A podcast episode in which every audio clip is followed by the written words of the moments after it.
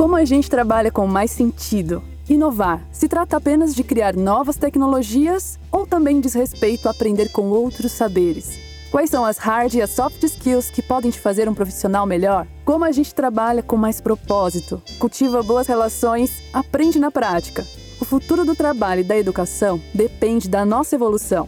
Essas são as conversas do Café no Corre, o podcast de Ambev On, plataforma de conhecimentos em inovação. No nosso podcast, trazemos convidados especiais para conversar sobre como aprender constantemente é imprescindível para se manter relevante. Vem com a gente!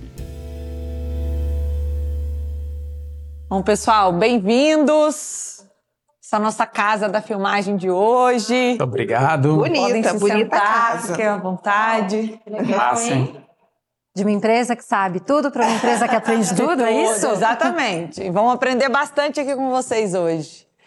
E já aproveitando o gancho, né, Ana? Obrigada, de fato, por vocês estarem aqui, por terem topado compartilhar a jornada de aprendizado, né, e de evolução da empresa de vocês. A gente já está um tempo, né, tocando isso dentro da companhia, a nossa evolução cultural, trazendo valores como colaboração, escutativa, visão de longo prazo e também isso tudo em cima de uma pauta de diversidade e inclusão bem forte. E agora a gente está numa, numa saga né, de como transforma essa cultura, esses valores tão admirados e desejados nas nossas rotinas, né, no nosso sistema de gestão. Como que processos, símbolos, rituais, é, políticas vão fazer as pessoas viverem essa cultura na prática, né? Sou a Renata, vocês já sabem, mas eu tô aqui liderando esse processo de transformação do nosso sistema de gestão na companhia. E a gente tá, ah, desde o início, né, escutando a nossa gente, entendendo as dores reais, as sugestões de mudança. E não só do ponto de vista interno, né, do nosso time, mas também olhando para fora, para as empresas que a gente admira e que a gente gostaria, né, de entender um pouquinho como está sendo esse processo. Então a gente já bateu papo com empresas como Amazon, Nubank, GE, Unilever, e hoje estamos aqui, né, para ouvir vocês, para registrar esse momento com é, o aprendizado do que vocês podem compartilhar conosco. Então estamos aqui com a Ana Buchaim, que é diretora de Pessoas, Marketing, Comunicação e Sustentabilidade da B3 e liderou toda essa transformação cultural desde lá do início da companhia em 2017. É responsável pelo programa de gestão interna e também pela agenda ESG com as empresas listadas. Bem-vinda, Ana. Obrigada, super obrigada pelo convite. Estou bastante animada para a nossa conversa. Temos também o Fossa, que foi TIF de transformação da Nextel, responsável pela mudança de rumos da empresa, que levou ao M&A com a Claro. Tem mais de 20 anos de experiência e podemos dizer, né, Fossa, que é especialista em transformações complexas. Bem-vindo. Obrigado, viu? obrigado pelo convite. Vai ser muito bacana trocar ideia com todos vocês. Legal.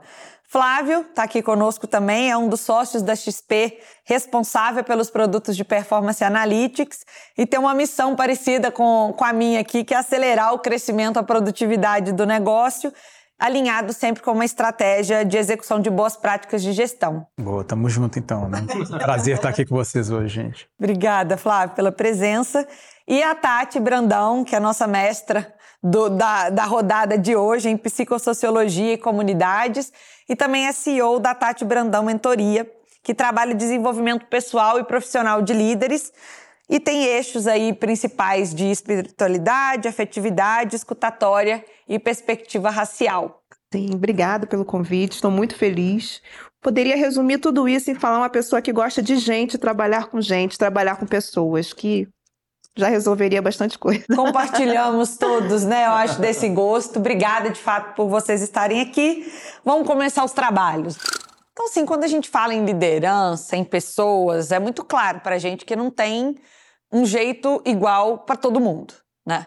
Mas na hora que a gente fala de sistema de gestão, o normal é as empresas têm um sistema de gestão e ele é válido para todas as áreas, todos os departamentos, independente das diferenças entre eles, né? É, e aí eu acho que, Fossa, você viveu um pouco desse desafio de reconhecer as particularidades de cada mundo e conseguir adaptar o modelo, né? Então, conta um pouco pra gente, como é que você enxergou a potência dessas práticas de gestão apoiando a organização a ser mais ambidestra, a tratar as áreas com as suas particularidades? Claro. Tem uma frase famosa, eu acho que é do Tyson, que fala que todo mundo tem um plano até que toma um soco na cara, né? E modelo de gestão é um pouco isso, né? A gente foi lá, fez o orçamento e no mês seguinte a condição de mercado mudou. E no caso da Nextel foi muito emblemático isso para a gente. Né? A gente tinha passado seis primeiros meses num processo de transformação muito pesado, muita redução de custo. Aí a gente achou que estava colocando o navio no lugar certo e falou: vamos entrar num ano agora de crescer, para crescer.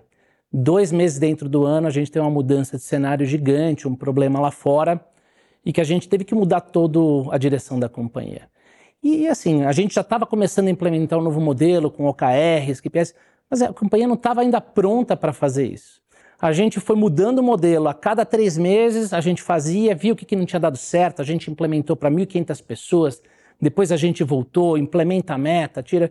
Mas essa, esse desapego, né, e o desapego ao erro, o desapego é, é, aceitar que a gente precisava mudar e ajustar o modelo foi crucial para depois a gente conseguir levar a empresa e criar um modelo que atendesse tanto a área de atendimento, que tinha uma realidade super diferente, quanto as áreas mais criativas, o digital, e isso permitiu a gente conseguir movimentar a empresa muito rápido para uma nova direção e que, putz, no, no modelo tradicional, a gente já está perdido ainda e renegociando o orçamento, discutindo os novos projetos que iam ser aprovados e entrar no novo ciclo de tecnologia.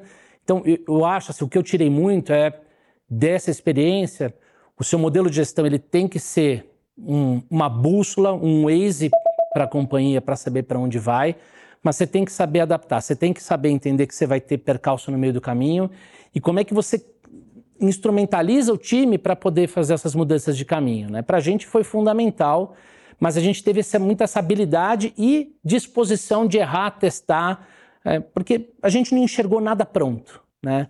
É, e acho que empresas, eu vejo muitas empresas que a gente tem conversado, mesmo aqui, tem uma herança de modelos de gestão muito forte, mas modelos muito lineares, modelos muito planejados, onde você é, encara aquilo como um, um, jogo de dominó ali, né? E na realidade não tem nada disso. Né? A realidade é um mundo muito mais caótico. Você precisa instrumentalizar o pessoal na ponta para tomada de decisão. Né? Nossa, como é que você fez para escutar as pessoas de verdade? Como é que elas falavam quando estava errado? Como é que elas sugeriam coisas diferentes? É, acho que o processo tem que ser muito inclusivo, né? Então, é óbvio né, que num, num processo desse, a gente tenta mapear quem são talvez os hereges, aqueles que, que vão ser contra a mudança, mas tem muita gente que não era contra, que estava afim de fato, fala, pô, isso aqui não está funcionando, não funciona para minha área.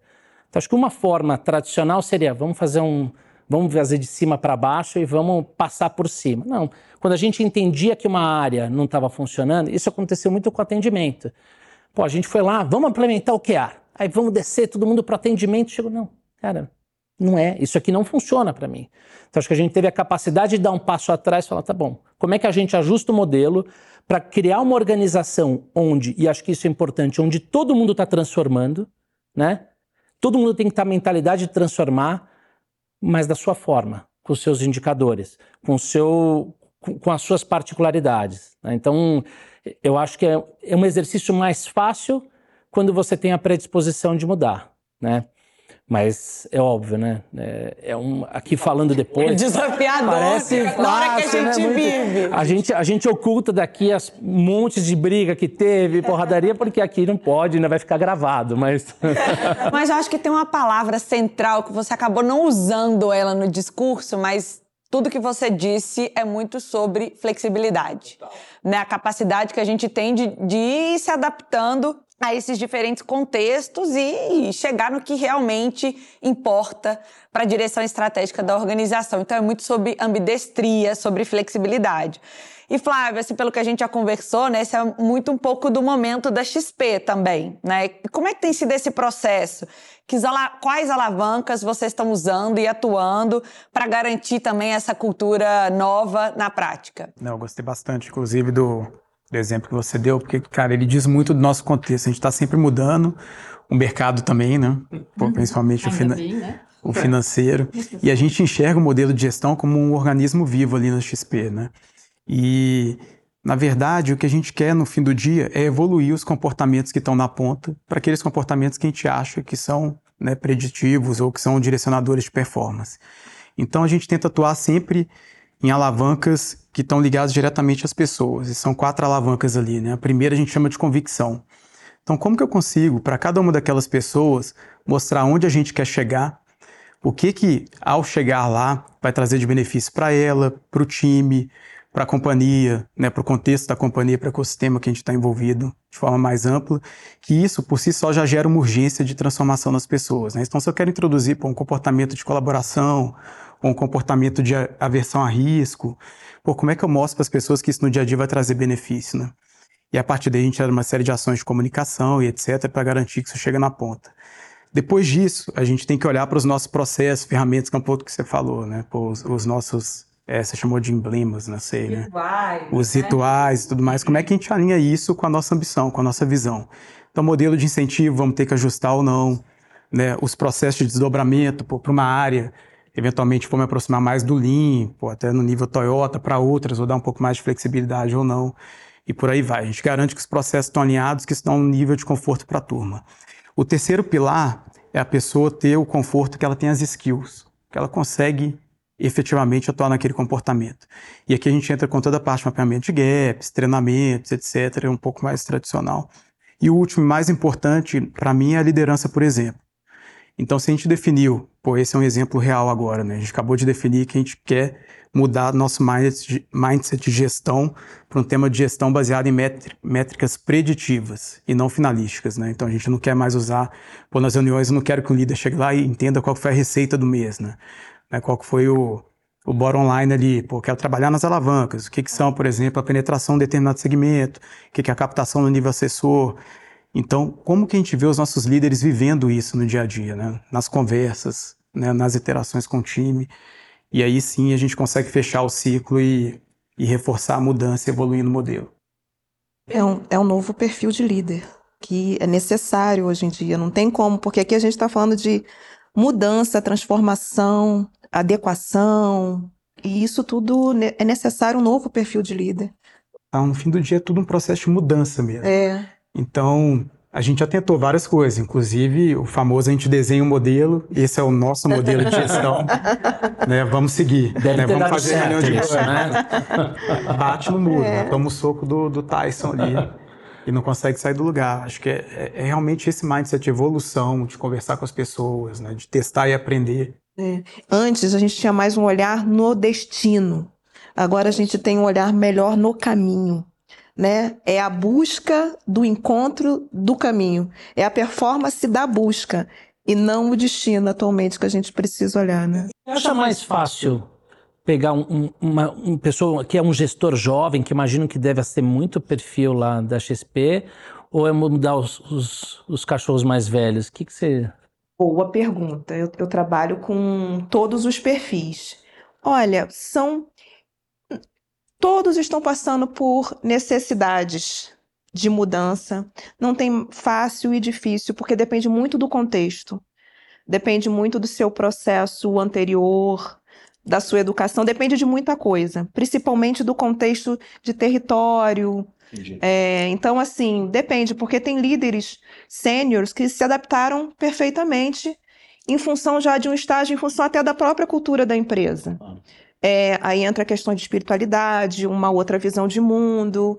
E líderes jovens estão com muito processo de ansiedade, é, estão meio perdidos. Então, assim, e o legal desse processo da diversidade, olhando pela questão da faixa etária dentro de uma empresa, o sênior dá um apoio para o jovem e o jovem dá um apoio para o sênior, né? Legal. Então, é por esse caminho. E eu acho que você entrou num ponto que é, é, super importante quando a gente fala de liderança, né? Porque quando a gente tira essa segurança do comando e controle que prediz a direção, que deixa tudo amarradinho, gera essa ansiedade ou essa dúvida, esse medo, né? Que é natural em um ambiente em mudança, em transformação, como você disse, e levanta a necessidade do adaptativo, do evolutivo. É, e isso, na nossa visão aqui, passa muito sobre empoderar a liderança. Quando você tira as, os, né, as amarras, os limites, é muito sobre a pessoa ter capacidade de tomar as próprias decisões, ser protagonista né, estarem abertos à transformação. E acho que Tati aqui é um pouco especialista nesse ponto de trabalhar a liderança para ser protagonista da sua própria decisão, da sua própria história, de mudar a realidade do seu time, da sua área. Explora um pouco isso para a gente, Tati. Como é que você enxerga esse desafio das lideranças? É um desafio, é importante sim o líder trazer esse protagonismo, que esse protagonismo vem de uma responsabilidade, se responsabilizar. A questão do protagonismo trabalha com autogoverno. O autogoverno, você é até redundante, o autogoverno de si, pra, sendo bem redundante. Mas é necessário trazer essa responsabilidade. Agora, o que essa situação que nós estamos vivendo, né, de pós-pandemia, que mexeu muito com os negócios, é porque hoje não adianta só o líder ter o, o protagonismo do, do seu impacto individual. Ele precisa compreender que o protagonismo individual reflete no protagonismo coletivo, seja da sua equipe, seja da empresa, e a gente pode entrar para várias questões dentro da empresa. Inclusive, eu gosto muito de lembrar o seguinte: eu, eu pergunto logo, quantos é, liderados é, quantos colaboradores você tem sob a sua responsabilidade? Aí a pessoa fala, eu tenho quatro, eu tenho cinco. Então, assim, multiplica isso por quatro no mínimo, que é a família dessas pessoas. Você já imaginou como seu nome está sendo dito na sala de jantar? No ambiente, no, no, café da manhã, se eles estão te abençoando, ou se eles. O que, que eles estão falando de você a partir do impacto que você causa sobre o seu liderado? É, e como isso vem passando para frente. Então, quando você pensa no impacto, é sobre isso. Isso eu, tô, eu levo para uma questão bem simples de entendimento. Mas quando você leva para todo o organograma da empresa, de diversas áreas, seja uma gestão linear ou vertical, né, ou hierárquica, sempre tem efeito, sempre tem impactos. E são impactos invisíveis invisíveis, porque parte da área muitas das vezes emocional, que tem que leva resultados para as questões visíveis, econômicas, financeiro e é, materiais, etc. Então, assim, nós não podemos hoje, quando você falou dessa questão ambidestra, não desassociar o pessoal do profissional, é, o que é visível do invisível, e eu incluo aí a importância hoje em dia da espiritualidade no ambiente de trabalho, no sentido de, eu estou falando de espiritualidade, não estou falando de religiosidade, é. que é simplesmente também o fato de você parar e respirar. Quantas vezes você, enquanto líder, respirou hoje? Respirar para você tomar uma decisão, antes de tomar uma decisão, para você assentar seu corpo, assentar sua mente, antes de pegar a caneta e assinar aquele papel importante que vai lidar com a vida da empresa, de muitas pessoas, mercado financeiro, mercado político, etc., e tomar a melhor decisão. Pensar ali, naquele instante, naquele fluxo que você está respirando. Né? Eu gosto de falar também assim: hoje é importante respirar e saber lançar a flecha. Porque você precisa respirar para lançar a flecha não é? Que eu considero assim, os seus objetivos enquanto líder. Porque nós estamos tão é, impactados naturalmente nas nossas vidas por várias questões, várias informações, várias, várias, vários estudos, que você precisa acalmar a mente para tirar um pouco tudo que atrapalha para você ter aquela objetividade, aquela assertividade. E na hora que você tira esse comando e controle, né, que, que direcionava sem a respirada, né, todo mundo para ação, todo mundo para execução, isso fica muito mais necessário, né, da consciência da tomada de decisão de cada líder, de cada time, para esse protagonismo ser positivo, ser efetivo, porque do contrário a gente sai fazendo um tanto de coisa que não vai levar na direção do business, né, em onde a, a empresa quer chegar. Você sabe, Renata, a gente tem que tratar adulto como adulto. Tem que, a gente tem que partir desse princípio. Todo mundo é capaz de fazer. Eu lembro de um caso, Tati, você falou do autogoverno e eu fiquei meio marcada com a tal do autogoverno. Quando a gente começou a fazer o trabalho de diversidade na B3, então, alguns anos atrás, lá em 2018, a gente começou a falar muito de diversidade de gênero, étnico-racial, idade, é, o grupo LGBTQIA+, também. Então foram esses grupos que a gente foi trabalhando. E aí quando a gente falou, principalmente da questão de gênero, é, tinha um cara que, enfim, toca um pedaço da operação crítica. É o cara que é mais com cabeça de máquina que você pode imaginar na sua vida. Então, é um homem branco, perto dos seus 50 anos, que toca operação crítica, toca produção de IT. Assim, então, o cara é muito certinho, ele precisa de indicador para tudo. E aí, a pergunta dele para mim foi assim: escuta, eu nunca mais vou poder vir com uma camisa rosa ou zoar o meu amigo? Eu nunca mais vou poder almoçar com uma mulher? Eu nunca mais vou poder falar que ela tá linda? Falei, então, deixa eu te falar, eu não vou te dar uma regra, eu não posso te falar uma regra binária como você tem numa máquina. Cara, você vai ter que aprender. Não sei, porque às vezes você fala que eu tô linda e tem zero conotação sexual, você não tá me ameaçando, você não tá me diminuindo nem nada. Em algumas vezes, a forma como você não me escuta faz com que isso aconteça. Então eu fiquei pensando nessa coisa do autogoverno, porque significa que você assume teu papel, né? Exatamente. Isso que você falou traz por uma questão de sensibilidade essa questão toda da mudança, da liderança, daquilo que a gente pode controlar ou não, está nos exigindo, enquanto líderes, um alto grau de exercício de sensibilidade. Que é isso. Qual é o tom?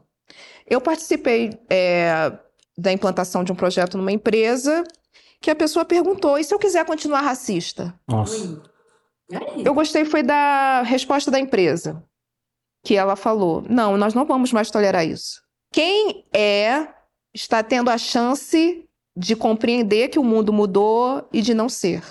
Se quiser continuar a ser, que é um direito dele, que ele se acha direito, ele vai ser desligado da empresa e isso está sendo colocado como cultura. Então, assim, esse é o tom. É, agora, uma coisa importante falar sobre isso tudo, gente, a gente fala em mudanças, isso não está desassociado também de tensões, não é? Tensões que geram outras coisas positivas para a empresa, né? É interessante a gente entender que é importante o não controle de algumas coisas, porque é um processo. E nisso o líder também precisa compreender o que ele tem controle e o que ele não pode controlar, né? São coisas diferentes. O que ele tem controle, até onde vai ser o autogoverno e o que ele não pode controlar. E tem coisas que está tudo bem também, a gente precisa aceitar. Trazer para a simplicidade do aceite determinadas coisas e buscar novas soluções. Acho que essa discussão é rica e ela traz uma série de outras perguntas como pano de fundo, mas o que eu posso tirar é a importância do letramento, né? De você dar contexto, de você dar insumos para essas pessoas reagirem de maneira diferente, ou quererem a mudança, ou exercerem o seu direito de querer não mudar, mas sabendo o tamanho do espaço de aprendizado que vem pela frente, né? E isso passa muito sobre empoderar a liderança, dar o seu lugar de destaque, o protagonismo, a iniciativa da mudança. Mas muitas vezes, numa empresa que está em mudança, em transformação, nem todas as esferas, os departamentos estão evoluídos, né? A gente tem níveis de maturidade diferente.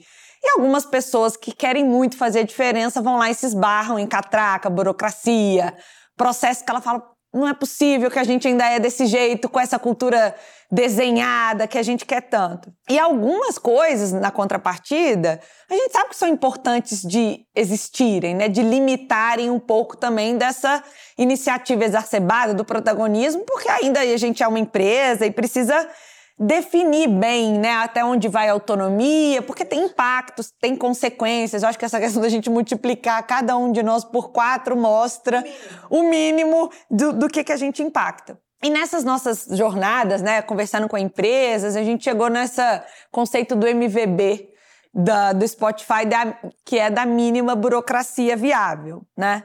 E acho que, Ana, você tem, tem muita experiência nessa parte da evolução cultural. Como vocês têm trabalhado isso, né? Como adaptar um contexto que seja adequado para as pessoas tomarem as melhores decisões, sem depender de controle, de trava, mas mantendo ali um, um mínimo de, de processo, gestão para as coisas não desandarem.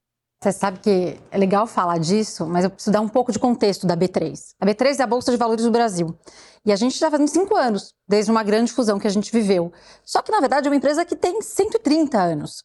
E é um centro do mercado financeiro. E a gente aqui no Brasil também tem um papel de indução de boas práticas. Então, um dos nossos valores é solidez e credibilidade operacional. Agora, você imagina falar de flexibilidade numa organização que tem como valor solidez e credibilidade. Porque se eu quebrar, eu quebro o Brasil. Se eu se der pau no meu sistema e a XP não puder operar comigo, lascou a gente. Então, a gente tem que ter uma, um cuidado com o processo, com tudo, uma rigidez regulatória que faz parte do nosso negócio. Só que a gente também assumiu que a gente precisava evoluir. E essa evolução é constante. E aí, no lance da ambidestria, a gente colocou outros valores que são complementares e talvez até polares à solidez e credibilidade, que é ter proximidade, colaboração, um ambiente que as pessoas aprendem, portanto, elas erram, né, e acertam o tempo inteiro, e uma visão e uma proximidade do cliente surreal, que a gente talvez não tivesse, porque afinal a bolsa opera muito, em muitos casos, como único player em alguns negócios. E aí, como é que você faz, então, para mudar uma cultura dessa? Então, foi um trabalho muito organizado e intencional, porque a gente decidiu fazer isso, não foi à toa. Não. E a gente trabalhou muito essa questão da polaridade, porque dá para eu ser sólido com credibilidade, dá para eu estar próximo do cliente. E a gente pegou, inclusive, é, muitos mapeamentos e muito trabalho da liderança, e a gente tentou, de alguma forma, não depender de únicos indivíduos. Então, uma das, das primeiras coisas que a gente fez foi mapear as redes organizacionais. Quem são os líderes da organização? e onde está o locus de poder. O segundo movimento foi descentralizar o poder. E a gente fez, identificou líderes que não eram hierárquicos das outras áreas e foi dando voz para eles. E o terceiro movimento foi trazer a periferia para o centro. Ou seja, quem era, a gente usou esse termo em algum momento, o herege da cultura, quem discorda da minha cultura e traz para perto. Que eu quero escutar esse cara, porque esse cara está falando alguma verdade para mim que eu não sei. Porque se eu sou tão sólido e tão certo e eu não posso errar, eu também não consegui escutar ninguém. Então, dentro desses valores de aprendizado, a gente chamou essa turma para falar. E aí um dos programas que a gente pôs e que veio para servir a questão da mínima burocracia viável foi Simplifica B3. E qual era o objetivo do Simplifica? Pegar tudo que é processo que rapidamente a gente consegue resolver, porque isso dá uma alegria nas pessoas que você resolveu, né? Você falou do trimestre, assim, as coisas que são aceleradas, você fala, putz, tem uma razão aqui para acreditar que esse negócio está acontecendo qualquer pessoa de qualquer área levanta a mão e fala assim, ó, tem um processo aqui que está ruim e que eu preciso mexer. E o mais legal, a gente quer processos intra-área né? Tipo, então é, é inter e intra-áreas que passam da sua própria área. Porque daí eu tenho que olhar.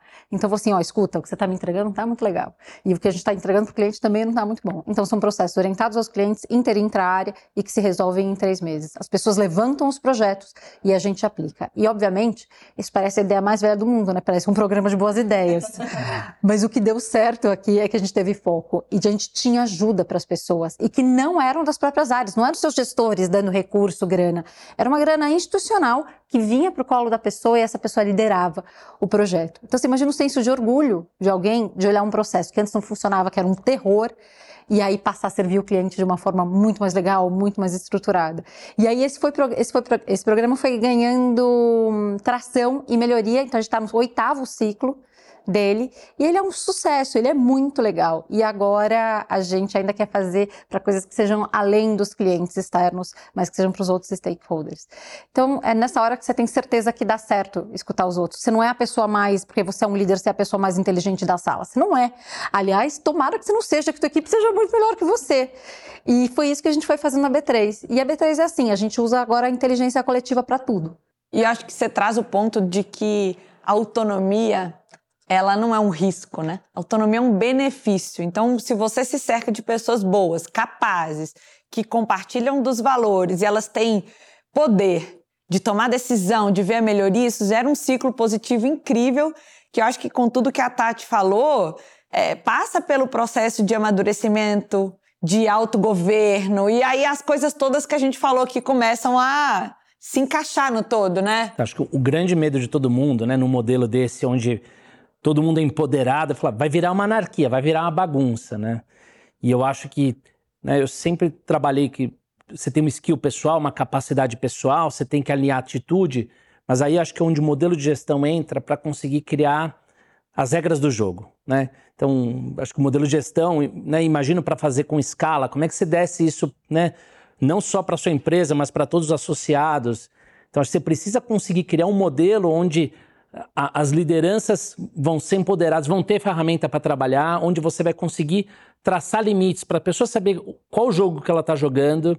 Então, para mim, sempre foi a parte mais difícil e visto muito nos clientes né, em outras empresas que eu acabei atuando, essa dificuldade de qual que é a linha tênue? Tá bom, eu saí do comando e controle, é um modelo de gestão que sempre prevaleceu, né, baseado é, no modelo militar, Vamos para o modelo de contexto. Ah, todo mundo pode tudo, não tem prazo. Não, não é assim que funciona. Né? E não precisa ser assim. E cada modelo tem que ser adaptado, né? Eu acho que a agilidade né? É. A, a, metodologia ágil traz muito isso pra gente, né? A gente, eu, por exemplo, posso dizer que eu estou em processo de é, me aprofundar nessa metodologia e a, e, e a, gente tinha muito essa ideia de que ah, na agilidade pode tudo, é flexível, é flexível, não tem escopo. E aí me falaram, não, cara. Eu tinha uma pessoa que trabalhava aqui com a gente que ele falava. Agilidade tem o prazo, o escopo super bem definido. Claro. E aí a gente vai chegando nisso de forma ágil, mas tem, tem, tem que ser bem definido, e a gente claro. viu, né, até com seu exemplo, Fossa, é importante que a importância que é ter controle. É, com a melhor das intenções dessa palavra, né? Claro. Se a gente não, não mede, não acompanha, a gente não vai chegar em lugar nenhum. Não, o modelo ágil é totalmente oposto. Assim, ele minimiza o seu o quanto você pode errar, mas a gente fez uma conta na Nextel Quanto tempo você passava em funções de planejamento antes, num modelo tradicional, e quanto você passa no modelo ágil, você está fazendo a cada duas semanas, cara, você está gastando uns 12% do seu tempo planejando. Mas é bom, porque você está planejando, mas você está sendo mais assertivo, e se errar, tá bom, você errou o equivalente a duas semanas, né? É, e acho que isso traz também, pensando nas lideranças, permite também você soltar mais a rédea. O custo do erro é mais baixo deixa o pessoal bater a cara, deixa ir fazendo né, esse aprendizado e desenvolvendo, né? Eu fiquei na cabeça com a questão da inteligência coletiva, fazer uma pequena observação que sempre foi assim. Nós estamos até aqui hoje com, podendo conversar por causa da nossa inteligência coletiva enquanto humanidade. Então, nós não podemos perder isso. É importante a gente compreender é que nós estamos evoluindo também nas nossas tecnologias de sobrevivência. Então, enquanto cada ser humano sobrevive em sua própria tecnologia de sobrevivência, isso reflete na liderança, isso se reflete nas empresas. É, então, e lembrando mais uma vez, a questão do poder, do empoderamento, é uma questão de protagonismo, mas é coletiva. E o, e o cliente também precisa ter mais poder em todo o processo, porque é dele que vem a nossa razão de ser, em qualquer instância, né, em qualquer empresa. E, e a gente vem falando de muitas coisas óbvias. É, nós estamos falando de coisas, gente, é importante a gente entender isso. Ninguém aqui está inventando a roda. No fundo, no fundo, a gente está dando prioridade às pessoas, não é? A gente está voltando nossos olhos para as pessoas, com mais sensibilidade cada vez mais. E nós estamos falando de necessidades fisiológicas, que é a escuta. Não é, não é nada diferente, não. É escuta, atenção, seja o cliente, seja o colaborador, seja os liderados, seja qualquer pessoa do processo.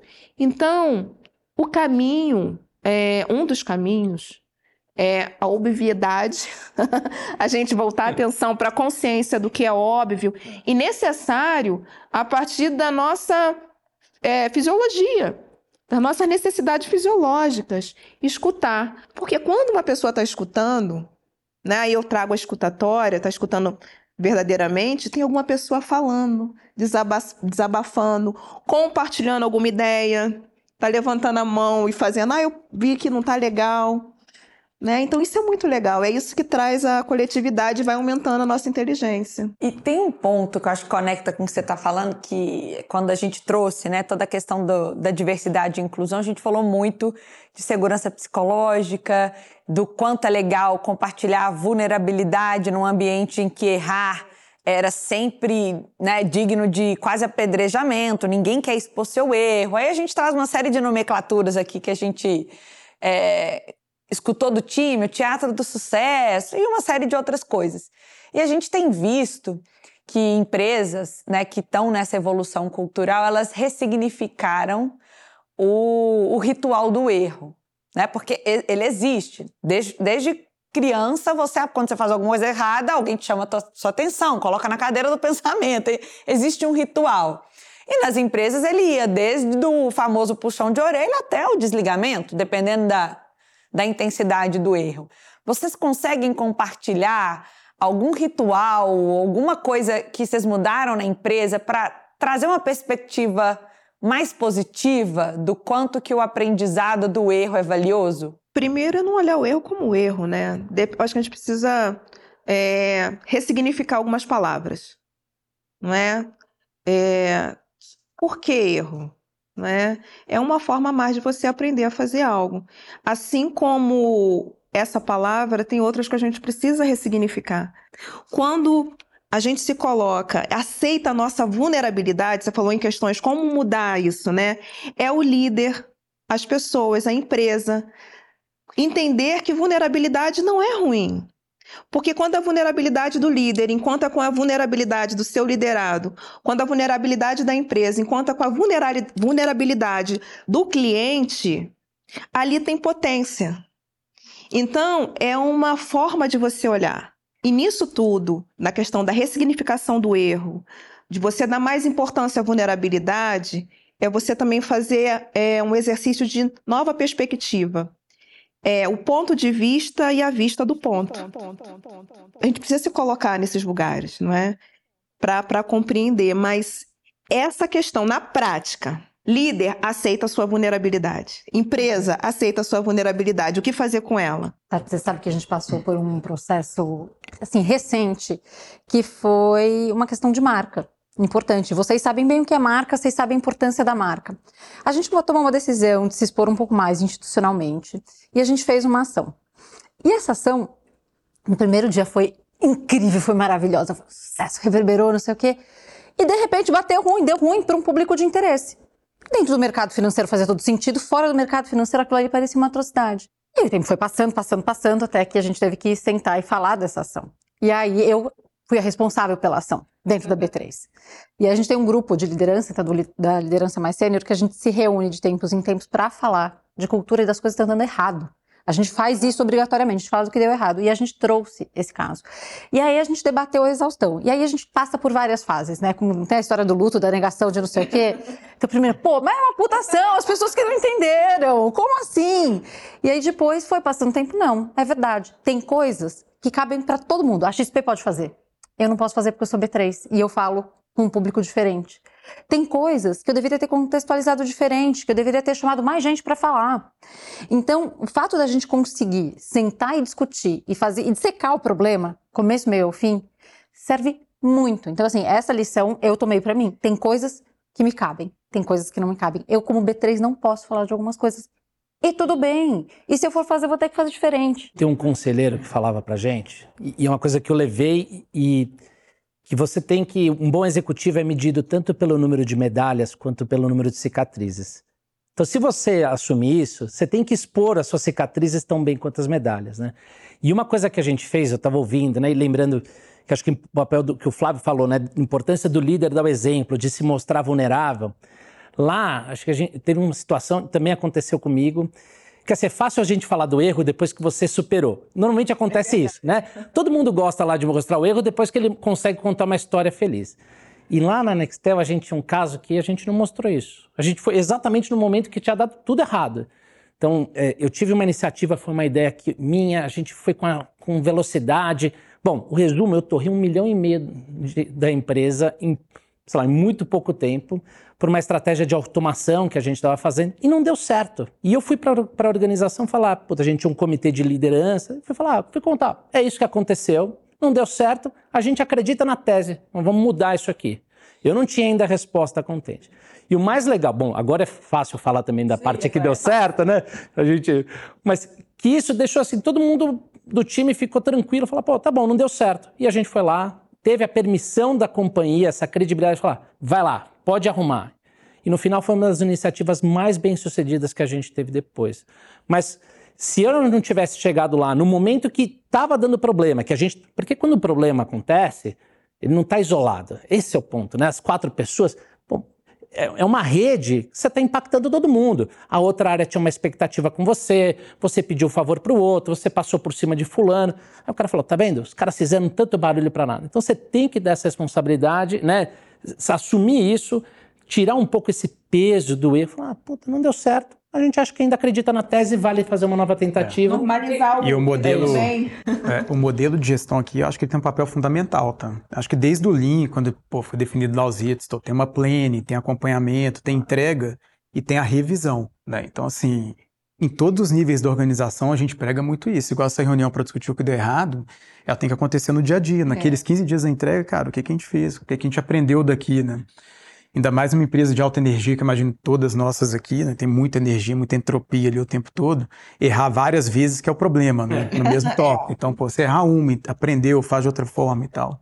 Eu, eu, eu, é um eu tenho caminho. muito uma, uma frase que eu repito para mim mesma, para os meus filhos, para os meus liderados, que é tudo bem você aprender com o seu próprio erro, mas é muito bom aprender com o erro do outro também, né? E eu acho que a gente costuma ocultar o erro das outras pessoas e a gente impede que as pessoas evitem os seus próprios, a repetição, né? Então acho que quando a gente tratar isso com mais naturalidade, todo mundo cresce, porque eu posso errar menos com as coisas que outras pessoas já erraram e eu tenho licença para cometer os meus próprios e isso servir de aprendizado para o outro, né? Então acho que tem uma uma rede positiva que a comunicação né, da falha, do erro, ela gera dentro das organizações. Olha, tem um mantra. Ele é um mantra rápido, tá? E aí eu vou deixar aqui para vocês podem usar à vontade. Ele não é meu, eu recebi do meu chefe. Quem acerta sempre é fraude. É muito libertador isso. Quem acerta sempre é fraude, gente, porque não é possível. Então, sabe, isso também te dá uma permissão para o erro, que eu acho bom, que é primo do teu mantra. Já, já vou, já vou dar uma versão 2.0 aqui. É verdade. Isso, isso, isso realmente dá uma libertação, né? Eu falo para muitos líderes, por exemplo, agora, em função dessa, desse momento que nós estamos vivendo, da necessidade da implementação da diversidade em vários setores, em vários lugares, de diversas formas de diversidade, racial, de gênero, social, diversas formas. Muitos líderes, voltando novamente, se colocam em situação de vulnerabilidade. E eles falam, Tati, como que eu faço? Eu, eu, eu não sei lidar com isso. Eu não sei lidar. Eu falei assim: chega para sua equipe e fala. Simples assim. Eu estou aprendendo. Olha, equipe, junta todo mundo. Vem cá. Olha, eu estou passando por essa situação, o mundo está mudando, eu também estou mudando. Se coloca na sinceridade e na honestidade de um líder que quer mudar, que está em processo de mudança. Mas eu não sei trabalhar como essa, isso que você falou antes, né? Eu chamo ele de ela, eu chamo como como que eu me dirijo. Pergunta. Senta e pergunta para aquela pessoa como você quer ser chamado é, o que, que eu posso falar? É, o que me ensina? Pergunta como a pessoa quer ser chamada. Então, assim, isso dá uma liberdade, dá uma tranquilidade emocional. A, equi a equipe fica junto com a pessoa. Então, assim, essa questão da permissão da liberdade é muito importante hoje em dia. Em todo. Isso é a sensibilidade. Você sabe, Tati, está falando que é muito bom esse negócio da vulnerabilidade. Vou fazer jus àquele caso que eu estava contando anteriormente. Dentro da B3, quando a gente começou a trabalhar mais diversidade, muitas pessoas sentiram a vontade para então se assumir como é. Aliás, esse foi um trabalho que a gente fez muito forte. Tipo, seja quem você é, aqui você é bem-vindo. Então, uma, um homem resolveu fazer a sua transição de gênero para ser um homem transgênero. É, e aí, não sabíamos, nunca tínhamos vivido essa transição de gênero e fizemos então com ele. Aí, no dia que ele estava sendo recebido pela equipe de gestores, porque a gente também fez uma preparação para o gestor, que naquela época levantou a mão, falou que não sabia, ele se reuniu com a equipe e o gestor então estava assim, olha, pessoal, quero que então que vocês recebam o, vou chamar de Adriano, o Adriano aqui, o Adriano então fez a sua transição de gênero e eu quero que vocês recebam um dos maiores analistas que a gente tem de TI, o cara é demais, parará, parará. E aí, nisso, quem era o chefe daquele gestor? Aquele cara que eu contei para vocês, seus 50 anos da operação crítica, etc e tal. E aí ele pega e me escreve no WhatsApp. Ana, deixa eu te contar o que está acontecendo. Agora é a, a gente está recebendo o Adriano de volta. O gestor está falando para a gente cuidar dele, assim, assim, assado. Eu queria que você soubesse o que eu estou dividindo com os meus filhos. Ele tem dois filhos de 20 anos. E aí ele dá o print da tela da conversa com os filhos de 20 anos e traz para mim. E aí a conversa é: filhos, eu estou recebendo agora um homem transgênero na minha área. Eu estou muito feliz. Eu queria que vocês soubessem, porque isso é muito importante e a gente pode ser quem é. E aí os filhos começam a responder para ele: Puta, pai, que legal, que empresa boa, que vida bacana, que bom que você está vivendo isso. E aí o, né, o fechamento da história, eu falei assim, Ana, obrigado, obrigado por a gente poder fazer isso aqui, para a gente ter todas essas pessoas, todos esses talentos. Olha que legal onde a gente chegou. E esse cara virou um dos maiores promotores. Então, olha legal. que legal que é o cara poder falar, né, a partir de um tipo, não sei se eu posso brincar ou não brincar com isso.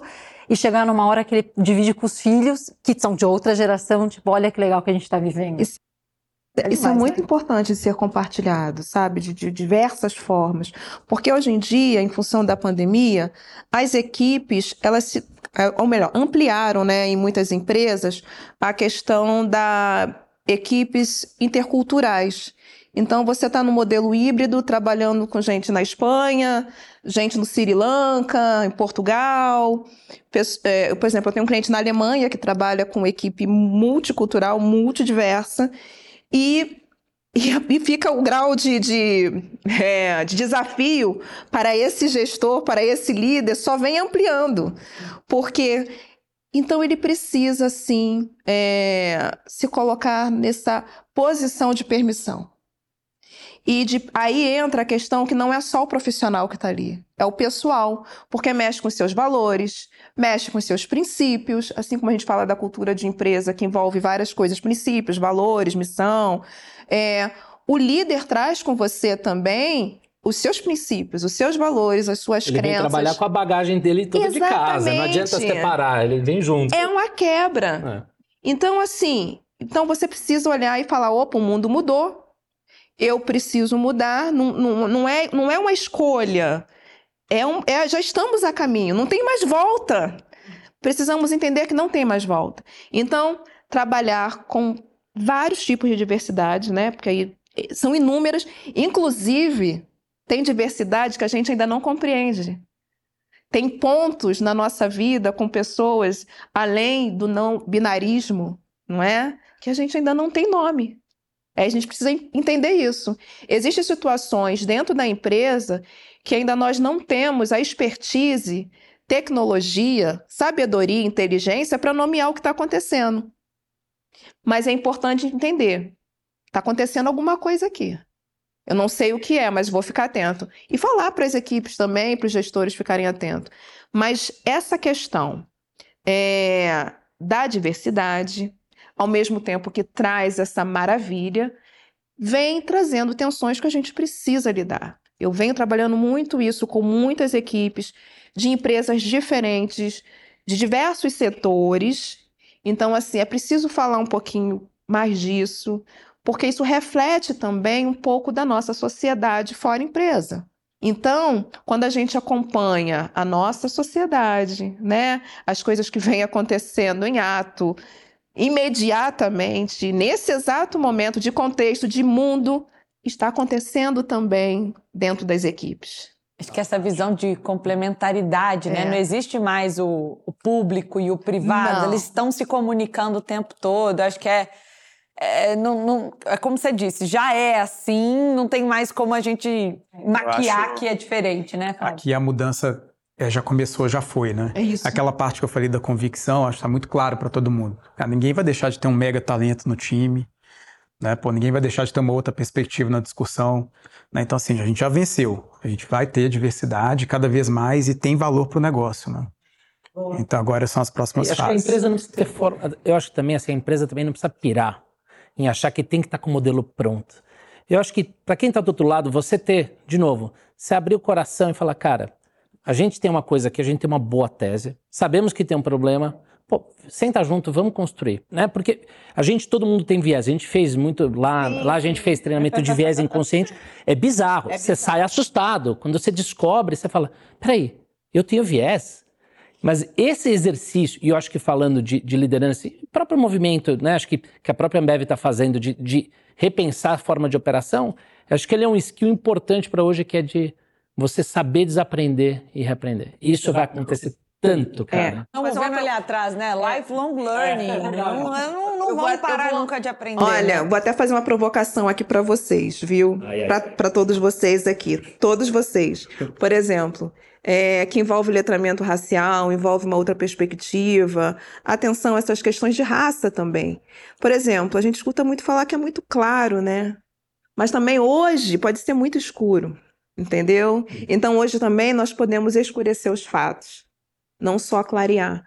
É, entender como isso vem no nosso viés, não é? Outra coisa também, por exemplo, eu estou participando de muitos eventos, treinamentos como esse, mas se nós formos olhar fazer o teste do pescoço? Quantas pessoas pretas, quantas mulheres, quantas mulheres pretas estão aqui onde eu estou sentada? Ou na equipe? Não é? Então, assim, mas as empresas vêm nesse processo de modificação, de mudança, vem nessa busca, como eu falei, vem a performance do caminho. Então, isso é, é, é legal da gente ver que isso está acontecendo e acontecendo verdadeiramente, né? Então, é importante, assim, essa, essa atenção, essa sensibilidade, não é? é. E também entender que a gente também escurece os fatos é e traz luz às situações também. Isso é bom para o negócio. Acho que é. o maior insight é isso.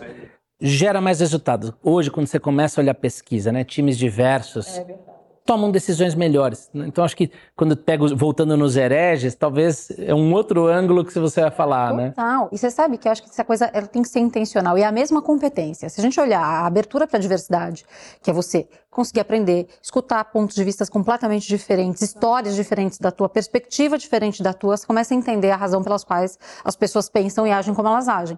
Você pega esta competência e começa a colocar num negócio, olha que legal, putz, eu sempre fiz dessa forma. É verdade, mas tem há três negócios ali do lado, uma coisa acontecendo que você não viu. Eu adoro o exemplo do Uber. Gente, a gente, antes do Uber, a gente ligava para o ponto de táxi, a gente esperava o táxi, a gente marcava o horário e tava tudo ok. Uber saiu, falou, meu, que demais, que táxi, que nada. Hoje, olha a experiência do cliente. A gente é tão imediatista que você vê um Uber de 8 minutos, o que você faz? Você cancela e pega outro, porque você quer ser atendido no mesmo horário. É impossível você achar que esse imediatismo não bate no teu negócio. Então, você afastar a ideia de um Uber e achar que isso não tem nada a ver com você, só faz teu negócio pior. Enquanto, se você tem a competência de, putz, deixa eu escutar e deixa eu investigar o que está acontecendo, isso te dá tipo, de alguma forma, um repertório para você explorar, para você fazer cenário análogo, para trazer para você. Tá todo mundo discutindo, discutindo metaverso, eu tenho certeza que todos vocês estão discutindo metaverso. E aí, putz, é legal, não é legal, é bom, não é? Gente, vai ver o que, é. Vamos pôr o pé na água. Aliás, se alguém quiser fazer alguma coisa junto, eu topo, tá? É, vamos pôr o pé na água, vamos ver o que, que é. Porque pode ser que a tecnologia hoje não sirva pra gente, mas certamente em cinco anos vai. Então, essa pluralidade de pensamento, de experiência, de aprendizagem, de erro, é maravilhoso para a liderança. Então, só vamos.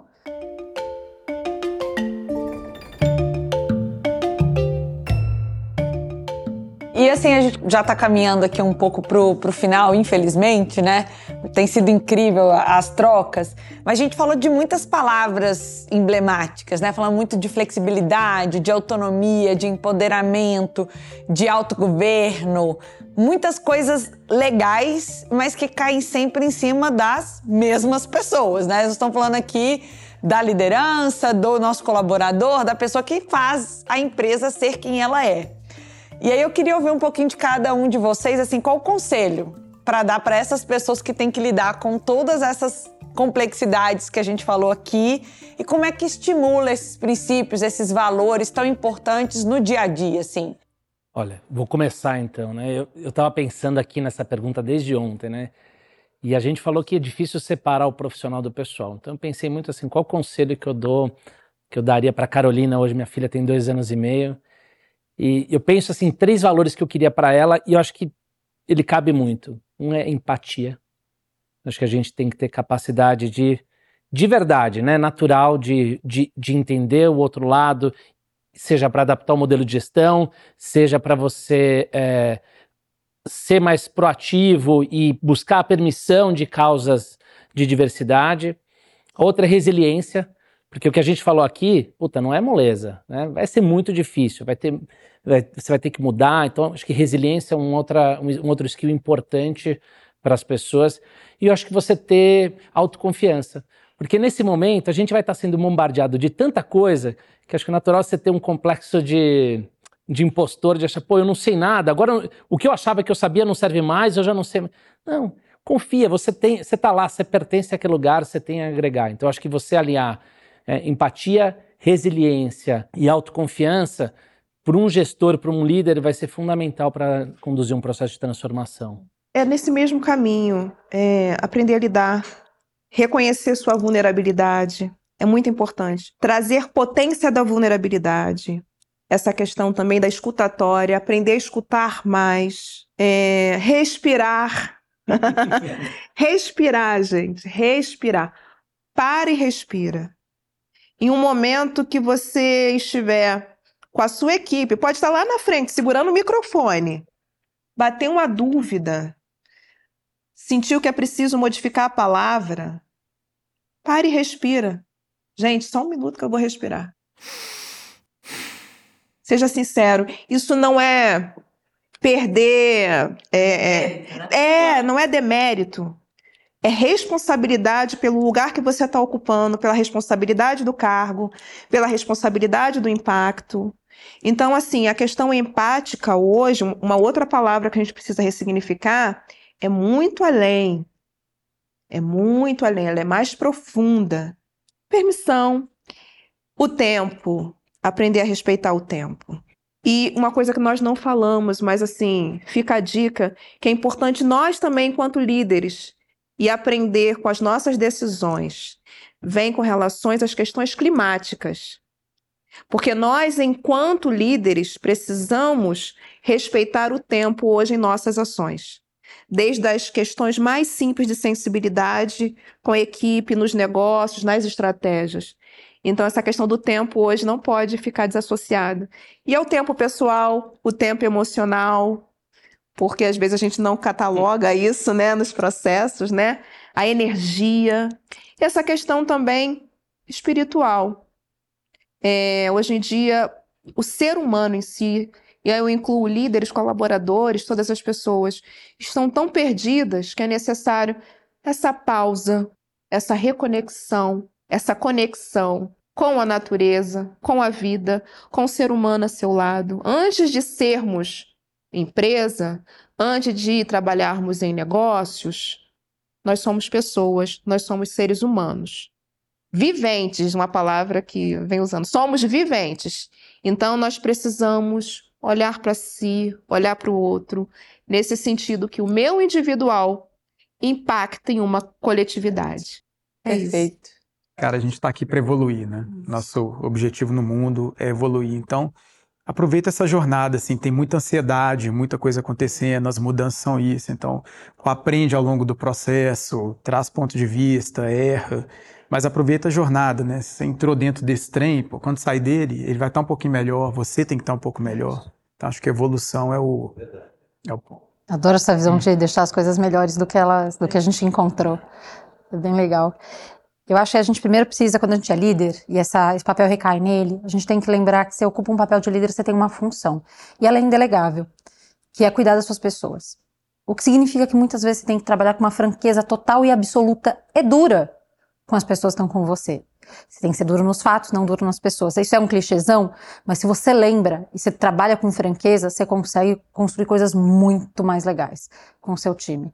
Acho que a segunda coisa, além então de você saber que você tem um papel e que você tem funções de cuidar das pessoas, é que você tem que ter um time muito melhor que você. Mas muito melhor que você. Porque só assim você consegue destapar um poder que é, assim, inimaginável. Então, se você quiser fazer só duas coisas na sua vida, na tua função de gestor, uma franqueza total e absoluta. Saiba falar, saiba corrigir e orientar. E tenha gente melhor que você.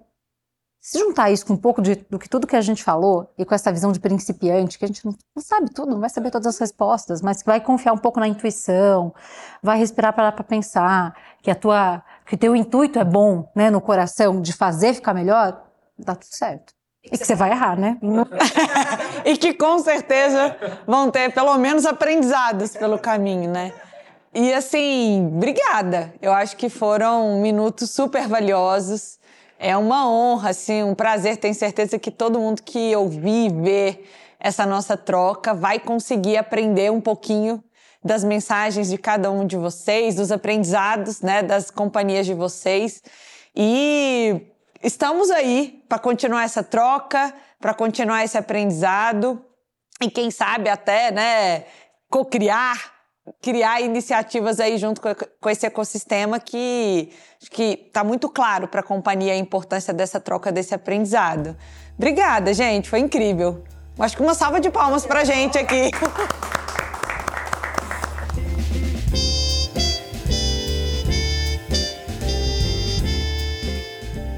Obrigada por ouvir o Café no Corre, o podcast de Ambev On, plataforma de conhecimentos em inovação. Esse conteúdo foi produzido em parceria com a Contente, que pensa em uma vida digital mais consciente. Até o próximo episódio.